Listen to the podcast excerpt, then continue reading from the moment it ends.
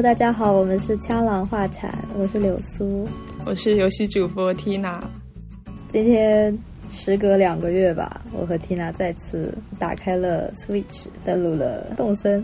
有没有什么想说的，Tina？动物森友会这款游戏吗？嗯，对，时隔几个月了。我现在一打开，要做的第一件事情就是更新我的游戏版本。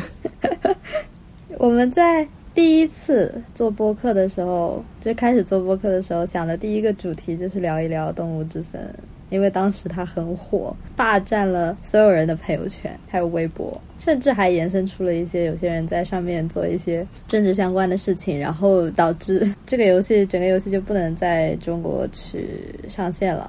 当时很生气，因为这是一个呃日本的超大 IP，任天堂的可能三大 IP 之一吧，像有马里奥啊、宝可梦啊，还有塞尔达，还有动森。但是这个游戏一直都在今年之前没有在国际上面和其他 IP 比有这么大的影响力。对，好像是 Switch 上面出了之后，就就突然的就大家都很喜欢这个游戏。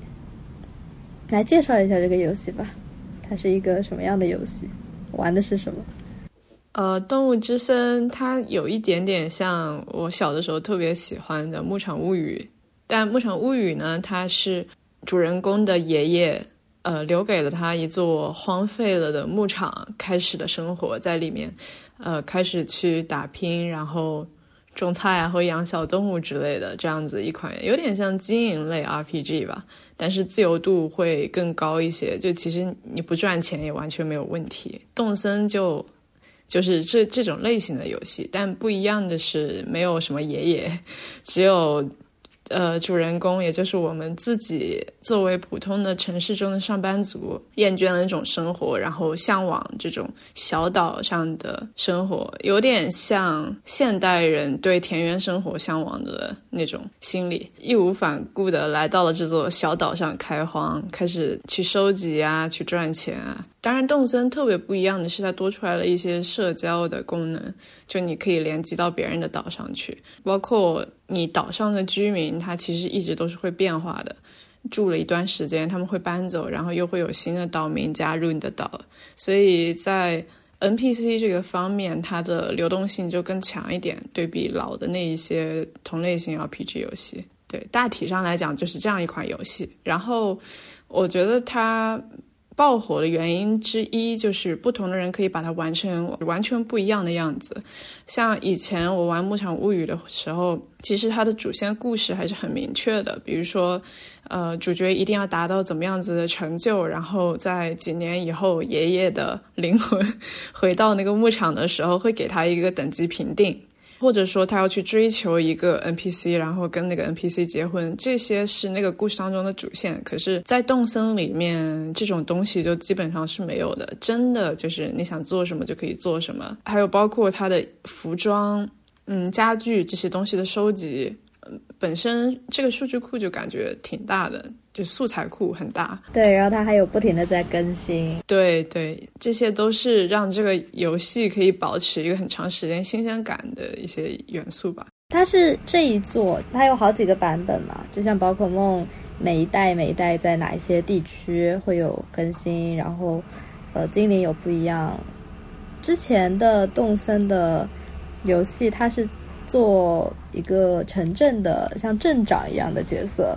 就不是田园生活，是这一座它才变成了，就大家都是去开拓一个无人岛。像缇娜说的，它是一个自由度特别高的游戏，它可以在里面画像素，然后你可以把这些你设计好的，可以写字啊，可以画画呀，就就基本上都可以实现。然后把这些作品贴在你的家具上啊，或者是做你的岛旗啊，做衣服啊什么的，自由度特别高。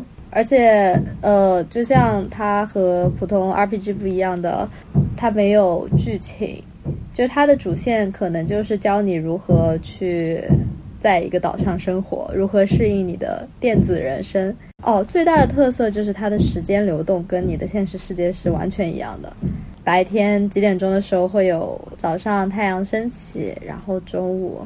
然后再到晚上太阳落下，晚上呃如果天气好的话，你可以看到流星，或者是也有雨天，嗯，还有海水可以游泳。我觉得在我生活中没有办法感受大自然的气息，是一件我们现在生活特别需要的一件事情。嗯，然后。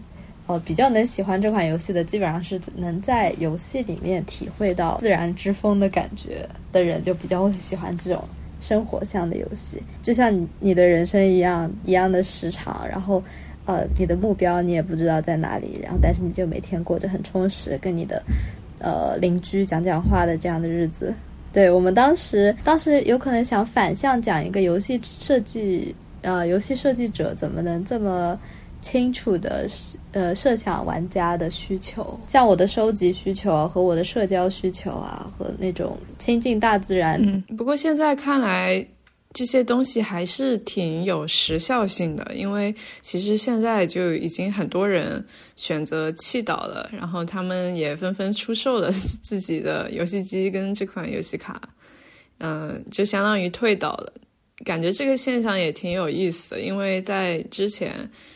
真的是现象级爆火，但现在的话，它其实也不可避免的走向了一个明显落败的趋势，还是会有玩家继续留在岛上，但是明显就可以看出来一个差距，它之前有多火，现在就有多沉寂。嗯，我觉得会玩的还是会一直在玩的吧，就是像我们这样偶尔上上线啊什么的，当时火确实也有。呃，可能一定程度的跟风现象，大家会疯狂的去换家具、送礼物啊什么的，有点爆发式的，像网游社交一样，去感受来自各路网友、各个地方的人的温暖。而且它刚好就碰上了那个疫情，大家都被困在家里的时机，就完美替代了你不能出门。然后你可以很好的生活，对我觉得算是一款很不容易腻的游戏了呢。呃，我觉得我应该算是动森的目标玩家之一，因为我自己本身就是任天堂的粉丝，从小有玩任天堂的游戏，然后也一直很喜欢就刚刚说到同类型的《牧场物语》游戏这样类型的游戏，所以即使我会很长时间不玩游戏，但是我我也总有一天会上岛的，就是我肯定不会把这款游戏卖掉。我觉得动森这款游游戏它其实，在之前想要聊动森的那个节目里的时候，其实就想说，为什么它玩家氛围那么好？因为这个游戏你要进入它的世界去享受它，其实本身就是有一个很高的门槛的。你得有一个 NS 游戏机，然后你得拥有这款游戏卡，这些都是我玩这个游戏它预先设置的一些门槛。然后，当你满足这些条件以后，其实你遇到的玩家多半都会是一些比较和善的人，因为我我觉得大部分呃有能力玩这款游戏的人，首先生活上物质条件就不会那么缺乏，然后相对来讲时间 时间至少他也有足够时间可以来玩游戏哦。然后这里其实我想要插入一个比较有意思的事情，我前阵子不是在打工嘛。已经辞职了，但那份工作我做了两个月。辞职的原因倒挺简单的，并不是因为我觉得每天去工作四个小时，我的体力吃不消啊，或者什么，完全跟体力没有任何关系。但是没法忍受的就是，这是一份很无趣的工作。我每天在那个甜品店里面会做同一款饮料，就这样子做了两个月。就其实这样子看来，我已经算做了比较久了。在我完全不需要这份工作的工资来养活我自己的情况下，这份工作给我带来的获得感非常非常的少。基本上在第一个星期之后，其实就消退的差不多了。不要问我为什么我可以坚持做两个月。总之，这种重复性的劳动就不是我所渴望的工作状态，所以我就辞职了。可是动森这款游戏我玩的时候。包括很多游戏的本质都其实是重复性的一些东西，可是却我们却能够从中获得享受。我感觉这个是个。很有意思的事情，是因为现实当中的重复性事物，就是它有实际的我们能够感受到的一些成本跟损失，然后而游戏当中这种时间的流逝，就是我们花在游戏上的时间好像没有那么的明显，是因为这个原因，所以才导致了这样的差距吗？我觉得不是，我觉得动森还是一个时间流逝感很明显的，因为就像时间同步这么一说，像我玩那个。MOBA 游戏，比方说英雄联盟的时候，我就觉得时间过得很快。因为一局游戏，一局游戏大概四十分钟左右，但是你很清楚的知道你前期要干嘛，中期要干嘛，后期要干嘛，然后你就快进入状态，然后每个阶段都有你一定要去做的任务，所以那四十分钟就会像十五分钟一样，唰的就过去了。然后我玩那个游戏的话，可能一整天玩了十把，然后因为情绪波动也比较大嘛，就是有时候赢了会很开心，输了之后会很难过，快消游戏就就是这个样子。然后那个就会玩的特别累，像这个就很轻松，就是你去钓钓鱼，你感觉你在游戏里面时间过去了，然后现实之中时间过去了，你看到游戏里面已经太阳快下山了，然后你看窗外的时候快太阳也快下山了的这种感觉就很有代入感，就好像拿你现实的生活去交换了同等时间的游戏生活这样的感觉。你说的重复性的话，它确实是有，但可能这它的这个重复是我们已经习惯了的重复，它是一个每一天的重复，然后每一天你还能发现一些不一样的东西，你已经习惯了一周或者是一天、一年的重复，然后这种完完全全复制在游戏里面的时候，你就会。忽略掉它的，它给你带来的就是无趣的感觉。那我们再打个别的比方，什么游戏重复让你觉得很烦呢？卡丁车你会觉得很烦吗？卡丁车好像那个派对游戏的话，没有一种一直要你玩下去，而且它本来就是一个偶尔才拿出来玩的那种游戏类型，我我就感觉还好。当然，如果你要求我玩一整天卡丁车，我我估计也会觉得呃。啊，但有一种就是探险类的 RPG 游戏，里面不是会有勇者的每日任务，要去杀一百只史莱姆这种类型的任务，我就会觉得其实挺厌烦的。哦，呃，不过我刚刚觉得好像有点思路了，为什么感觉动森当中的一些重复性劳动没有使我觉得特别厌烦？是因为就刚刚说到，它其实跟现实生活的出入，因为时间同步的缘故，所以代入感还是比较强的。我觉得他在这里的重复，他游戏当中的重复性劳动，其实有点像我们生活当中比较习惯的 routine 吧，就有点呃每天生活中常规会做的事情，像是你早上起床基本上都会刷牙洗脸，然后一日三餐，这些也是每天重复性的一个东西。但是它就不至于会让你感到无趣，因为 这就是你每天要做的。而在动森这款游戏里的话，我觉得我们在做的那些什么收集果实啊，然后去去钓钓鱼、刷刷贝壳，这些就有点像是现实生活中这类的事情。就你在游戏当中的目的就是去做这些事情。当你打开这款游戏的时候，你的内心其实就已经做好这样的预设了：我是要去捡贝壳的。所以自然就不会感到很厌烦，尽管那都是重复性的劳动。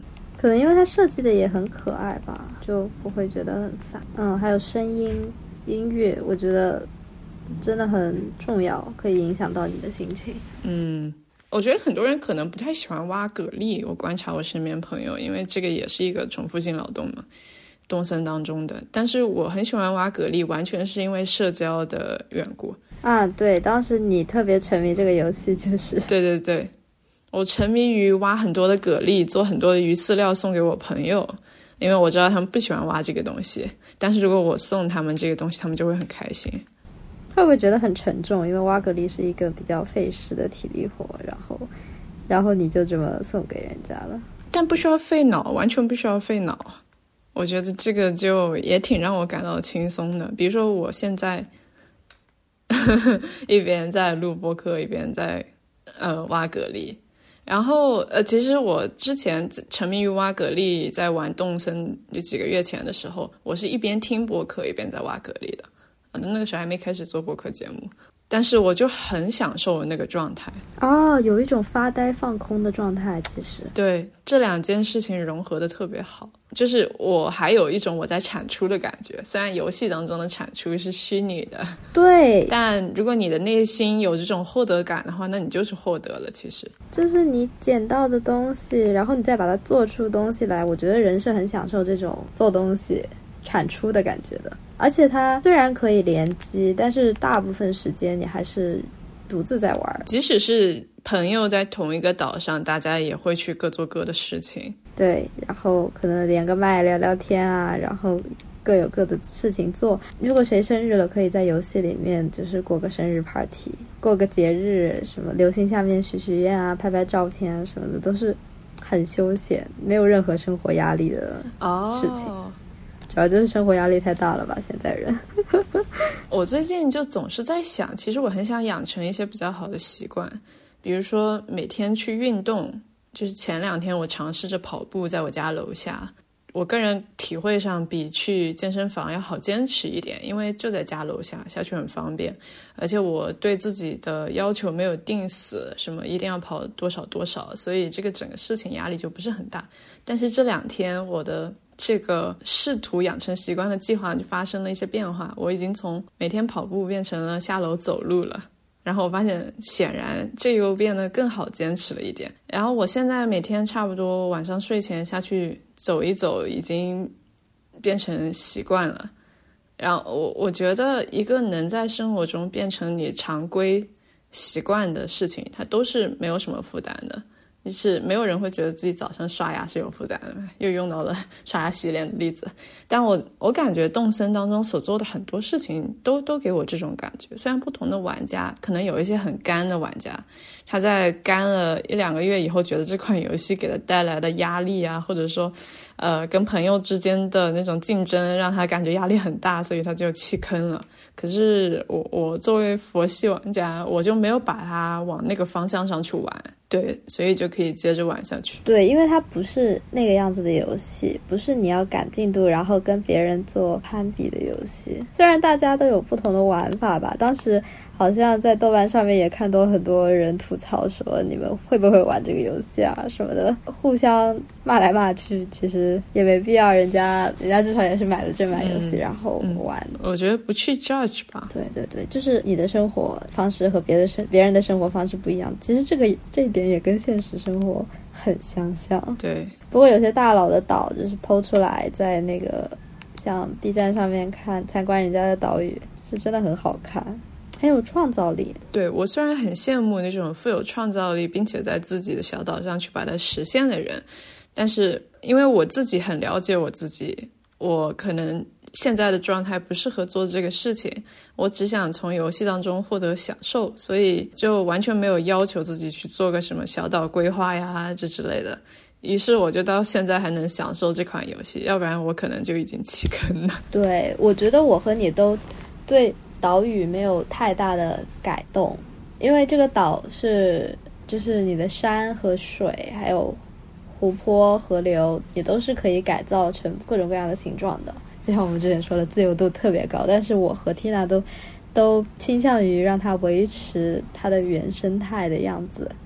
虽然我的改动，我的设计肯定比天塔要多，毕竟我在这个游戏上花了五百个小时，对不对？我觉得人还是得从自己的需求出发去做事情，享受就是我们可能需求就是享受那种慢生活节奏，去享受自己的感觉。嗯，有朋友是享受那种快速机器，就是图鉴党。他们想把图鉴全部都点亮，也是执行任务，然后满足自己的一种方式吧。像规划小岛也是，我看有些我就羡慕他，我就说哇，你为什么可以岛屿规划的这么好？他说可能本身就也有一点建筑设计基础，然后就会觉得还很有成就感，觉得也也挺好的。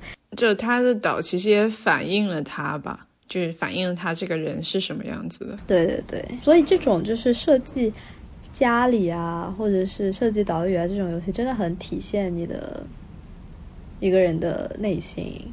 我觉得不只是设计这个方面，我感觉我玩所有的有一定自由度的 RPG 游戏，都会玩出我小时候玩《牧场物语》的影子。那个时候我最爱干的事情就是去收集各种各样的作物，或者呃季节性的一些特产。就是在外面可以捡到的那种水果啊或者什么之类的。然后去把它们收集起来，要不就是变成钱，要不就是作为物资囤起来。我就是特别喜欢囤东西，以至于我在玩塞尔达的时候，这个也是一个不同人不同玩法的游戏。我玩塞尔达的时候，主线基本上就没怎么推，成天在打猎囤肉，再去买什么。面粉啊、鸡蛋啊、面包啊那类的东西做食物，对，特别喜欢囤食物。我玩动森的时候也是。嗯，我觉得像游戏设计师能在主线之外，比方说塞尔达的像食谱这方面，给你做很多食谱，让你去探索有有什么什么样的美食可以被做出来，特意放大这一点，也会增加哦玩家的喜爱。虽然我没有在做正事，但是我也在探索我自己想要的东西。但我之前想说的是，去参观别人的岛屿，比方说陌生人的岛屿，真的有很多礼节上的东西是大家互相不认同的，会引起各种各样的矛盾。比方说放在岛上的东西，那我放在地上的，你就可以随便拿，因为我也不是很重视。我要是重视的话，真重视的话，我会把它收在家里，这样你就不会拿走了。像有些人就是说啊，你不要动我的东西，这我很重要的，你不要踩我的花，你把我的花踩死了。但是花踩死了，它也是两天之后它就会开出来的。那为什么要有这么一个强迫症？然后。对陌生人很不友好，然后还有就是说，这个陌生人没有经过我的允许就进了我的家，因为我刚刚说家是一个特别体现你的内心世界的东西，就一看你这个家，你就会有很强烈的感受，说这是一个什么样子的人。那确实，它是一个比较隐私的东西。就每个人对于你能不能进我家参观这件事情，其实还真挺不一样的。我可能会很乐意带别人去参观一下我的家。那可能有些人就说，你要参观的话，那你一定要先前来问问我，可不可以进去看一看。我觉得这方面差异确实蛮有意思的。我刚开始觉得开放岛是一件特别随意的事情，但是直到我之后在豆瓣小组里面看到有人发帖，类似吐槽了很多礼节性的东西。就他一开始是一个没有明说的规定吧。出现了很多人内心以为会存在共识的潜规则，比如说到人家岛上不能奔跑，把人家花踩坏啊，然后或者就像你说的，不经过主人的允许，不能把它掉在地上的东西捡走，然后不能随意进出他他家的那个建筑的房子，以至于我作为一个佛系岛主，后来在。呃，发开放我岛的帖子的时候，会加上一些奇怪的祝语，比如说到我的岛上来，你可以采我的花，或者说我放在地上的东西可以随便捡走，就是是一个反向的，就是我定了一些反向的规则，这个让我就觉得看起来很搞笑。我并不是在说我的做法是更好的，但是。我我确实觉得你不能因为别人违反了一些你没有说出口的规定而去因此怪罪他们，这个让我觉得并不是特别能够理解。当然，有些特别特别底线的东西啊，比如说如果有一个人上你的客人上你的岛，然后他。他就无缘无故的去打你的岛民，我我感觉这个反映出来的人性阴暗面是我玩这款游戏所不期待看到的，那我会不太欢迎这样的人。嗯，就每个人还是有自己不同的底线。一开始大家疯狂社交有一阵，然后后来就突然社交率就骤减，可能大家都。又回到了自己生活，也有可能是我们刚刚说的关于社交礼节啊，条条框框的东西太多了。社交毕竟还是比较累人的过程，然后大家表面上客客气气的，什么都没有说出来，但是对这个事情感到有负担的时候，频次就下降了。你本心是想帮助别人的，然后你又被各种条条框框啊，被别人的各种想法所左右，所以说本质上来说，为什么说它是一个个人游戏呢？因为在每个岛上，你有十个村民。可以跟你交流，是小动物嘛？因为它不叫动物之森，然后反正就是什么动物都有，然后他们还有各自不同的性格。你去跟他们交流，就会觉得世界很温暖、很美好。他们会说很亲切的话语，然后哪怕是长得特别丑的星星的村民，你跟他们多讲讲话，你也会被他们特别阳光、特别温柔、完全没有阴暗面的。这么一个角色所打动，他们是不存在这个现实世界里的生物呢？对，乌托邦超级的美好，所以怎么 怎么来说，这是一个我觉得我特别欣赏的游戏吧？你有什么想提的吗？我感觉我们一直在聊这个游戏，因为这期主题就是这个游戏。再见吧，动物森友会，很多人都弃坑了。我感觉标题可以起这个。再见吧，动物森友会，别吧。很多人都再见了。我真的好几个月没有打开 NS。首先呢，我我觉得几个月没有上岛是一件挺讽刺的事情，因为我几个月前特别沉迷这款游戏的时候，甚至大放厥词，称它为我的精神老家。然后我几个月没回老家了，人说出来的话真是，我应该反省我自己。我觉得你 take part in 这个游戏的方面不够多，就我应该会比你更多一点，关于设计岛屿和挑选村民这方面。嗯，我在这方面我其实就完全没打算投入多少。我我真的是一个可以几个月每天上上线这款游戏，只做挖蛤蜊、做鱼饲料这种事情的那种类型的玩家。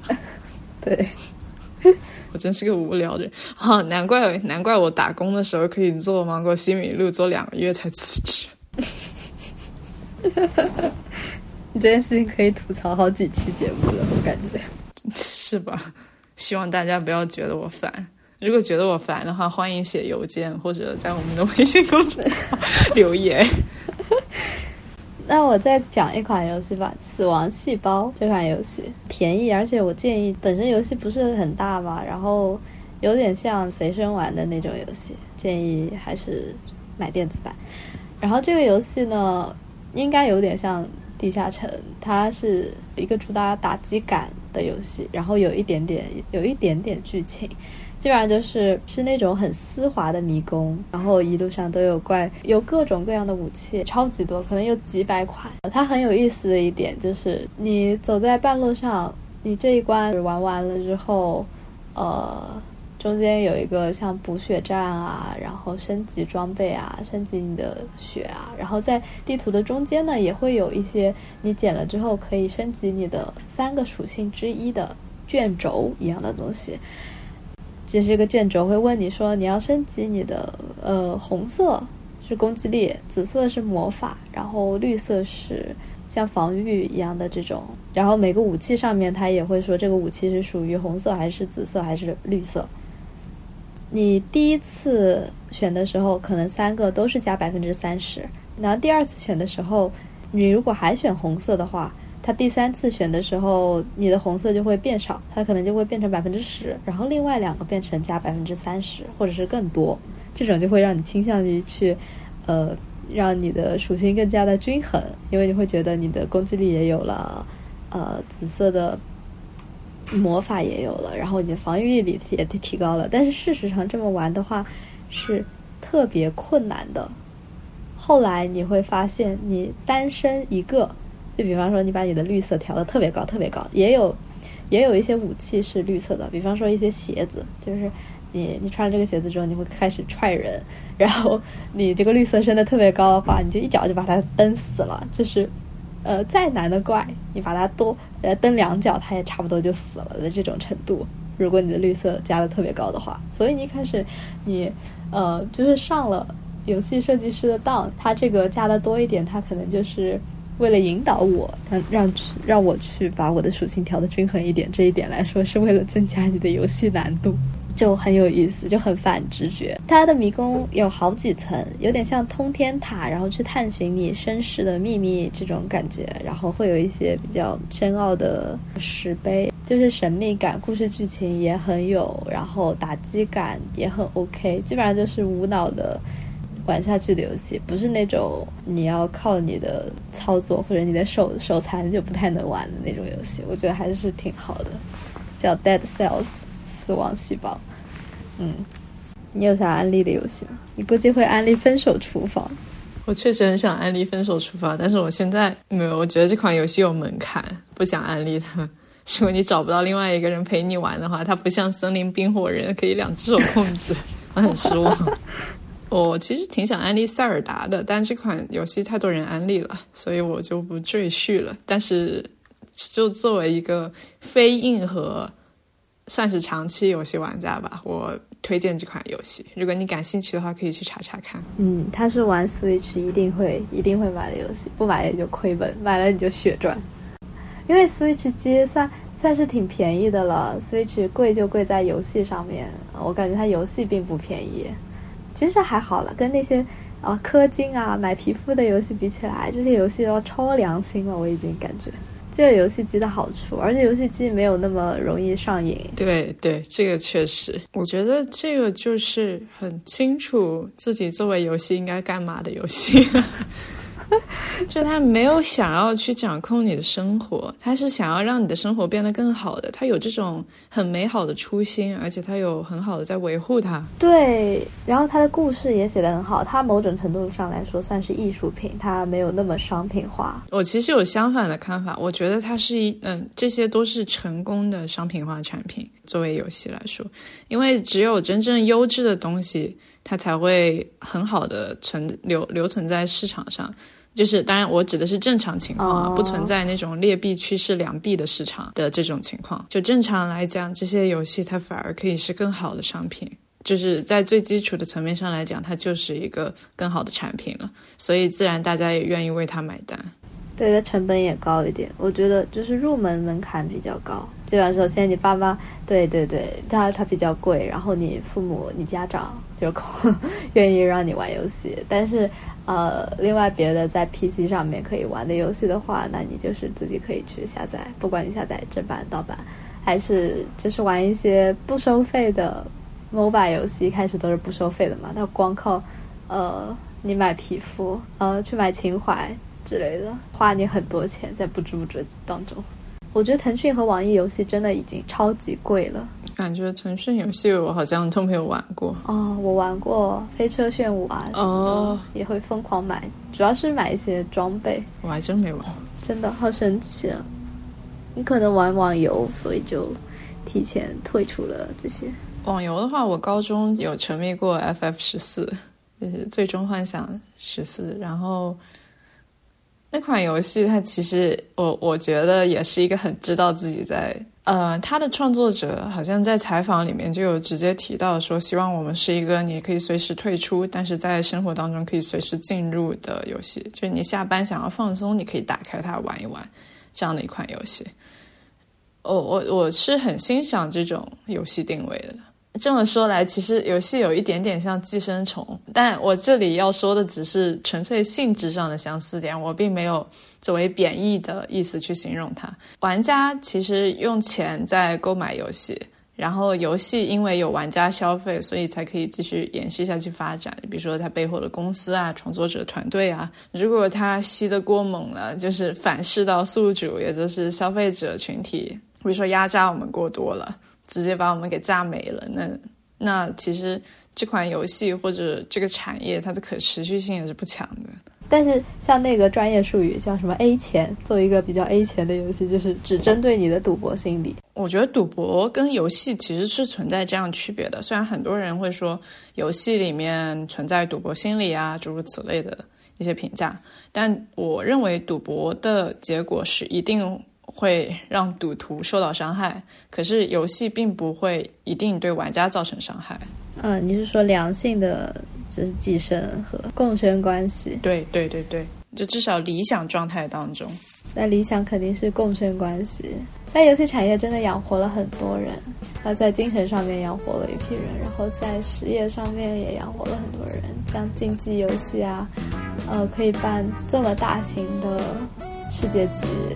像竞技、体育竞技一样，然后还有直播产业、周边商品不可或缺的一环呢。即使就是中国这么想打压。